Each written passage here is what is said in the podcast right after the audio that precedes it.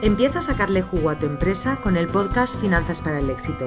Soy Julia Piera, economista y asesora fiscal especializada en negocios online y conmigo vas a perder el miedo a los números de tu negocio y vas a tomar las decisiones correctas para tener por fin los beneficios que te mereces.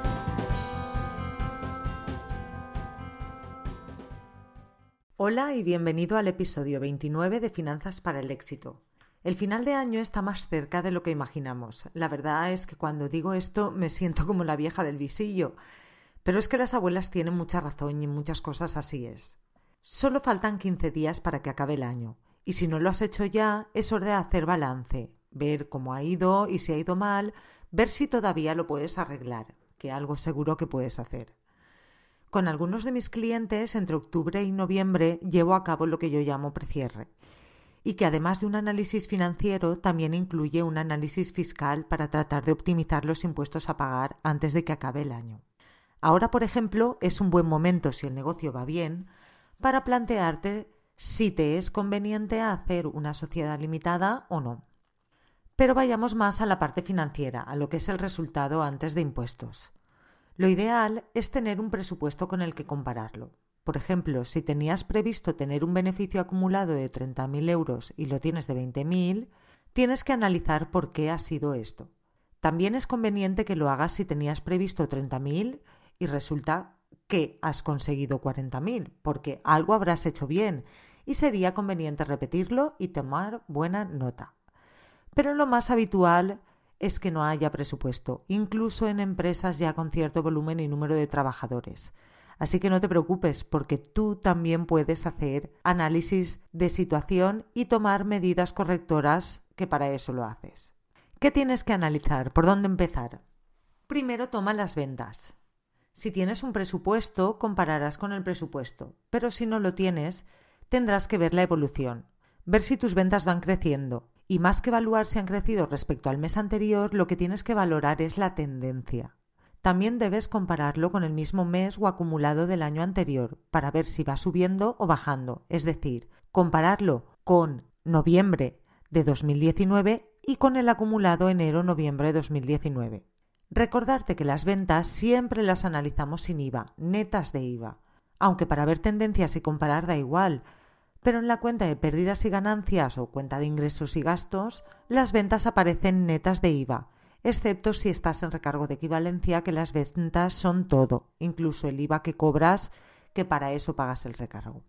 Si tus ventas tienen una tendencia alcista, es decir, estás creciendo, sea poco mucho, enhorabuena, porque lo estás haciendo bien, aunque falta saber cuán bien. Si bien a secas, mm, si muy bien, si fantástico, pero concluir que vas bien es importante.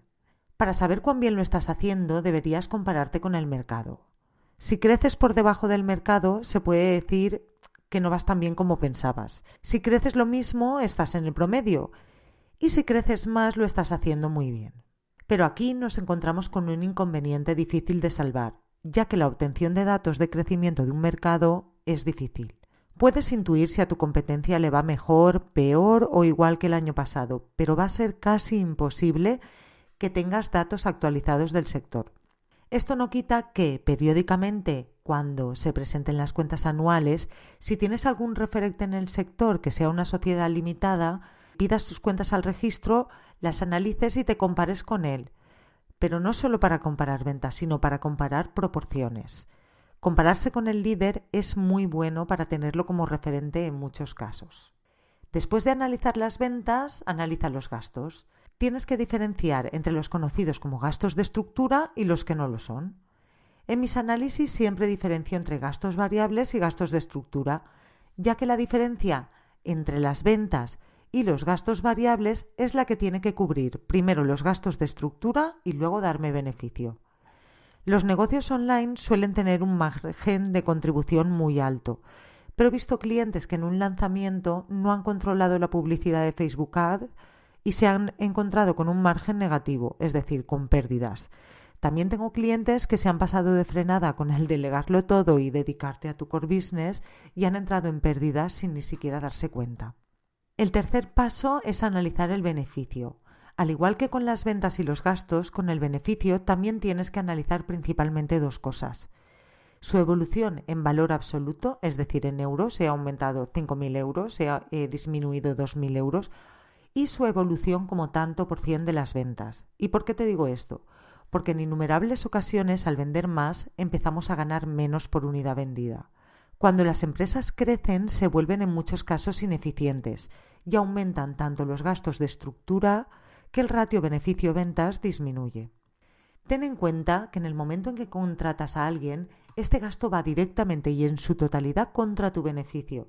Si ganabas 10.000 y te cuesta contratar a alguien 2.000, pues ya no vas a ganar 10.000, vas a ganar 8.000. Y eso en un abrir y cerrar de ojos. Y además tienes que tener en cuenta si esta persona va a pasar a engrosar los gastos de estructura o va a servir para obtener beneficios. Depende de ti sacarle el provecho suficiente para que haya merecido la pena contratarla. Y eso solo lo sabrás controlando el beneficio. Bueno, concluyendo, haz balance de cómo te ha ido hasta noviembre. Este año ha sido muy atípico y debes tenerlo en cuenta para tu análisis. Pero sea como fuere, prepárate para ver cómo va el año. Y si te das cuenta de que va mal, mejor cambiar ahora que hacerlo más tarde. No esperes año nuevo. Puedes aprovechar la Navidad, la cercanía del inicio de año, los propósitos de año nuevo, adelantar un lanzamiento o relanzar uno que ya tienes. Ya decidirás qué hacer, pero lo importante es que te habrás dado cuenta de que tenías que hacerlo. Seguro que lo puedes hacer muy bien tú solo o tú sola. Pero si ves que lo necesitas porque estás atascado y no sabes por dónde empezar y quieres que te ayude a hacer tu análisis, escríbeme a julia.juliapiera.es o agenda una sesión de consultoría en mi web. Y esto es todo por hoy. Muchas gracias por escucharme y por sugerirme temas que te puedan ser útiles. Recuerda que esto es mi opinión y mi interpretación. Aplícalo solo si es bueno para ti y útil para tu negocio. Y también quiero comentarte que en mi web juliapiera.es tienes dos recursos gratuitos que quizá te puedan ayudar. Uno de finanzas sobre cómo tener el control de tu empresa en cuatro pasos y otro sobre 55 gastos deducibles en un negocio online. Nos escuchamos la próxima semana. Y hasta aquí el episodio de hoy de Finanzas para el Éxito. Si te ha gustado, suscríbete, deja tu comentario y si crees que puede ayudar a alguien, gracias por recomendarlo. Te espero en el próximo episodio o en juliapiera.es. Gracias por escucharme.